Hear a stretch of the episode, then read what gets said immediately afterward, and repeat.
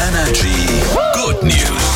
Die schönsten Nachrichten der Welt jeden Morgen hier. Heute Morgen steigen wir in den Bus ein und können gleich einkaufen.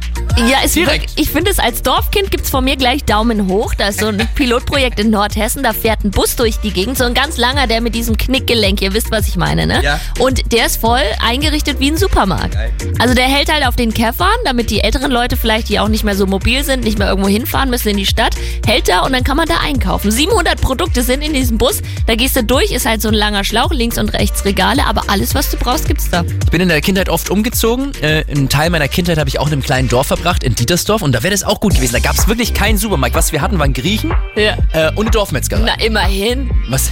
Aber bei uns gab es auch im Dorf, ich glaube, wir haben 200 Einwohner, aber es gibt zwei Gaststätten. Ja, wirklich, Sonst das nichts. ist wichtig. Das stimmt, es gab auch noch einen Italiener oder sowas, glaube ich. Aha.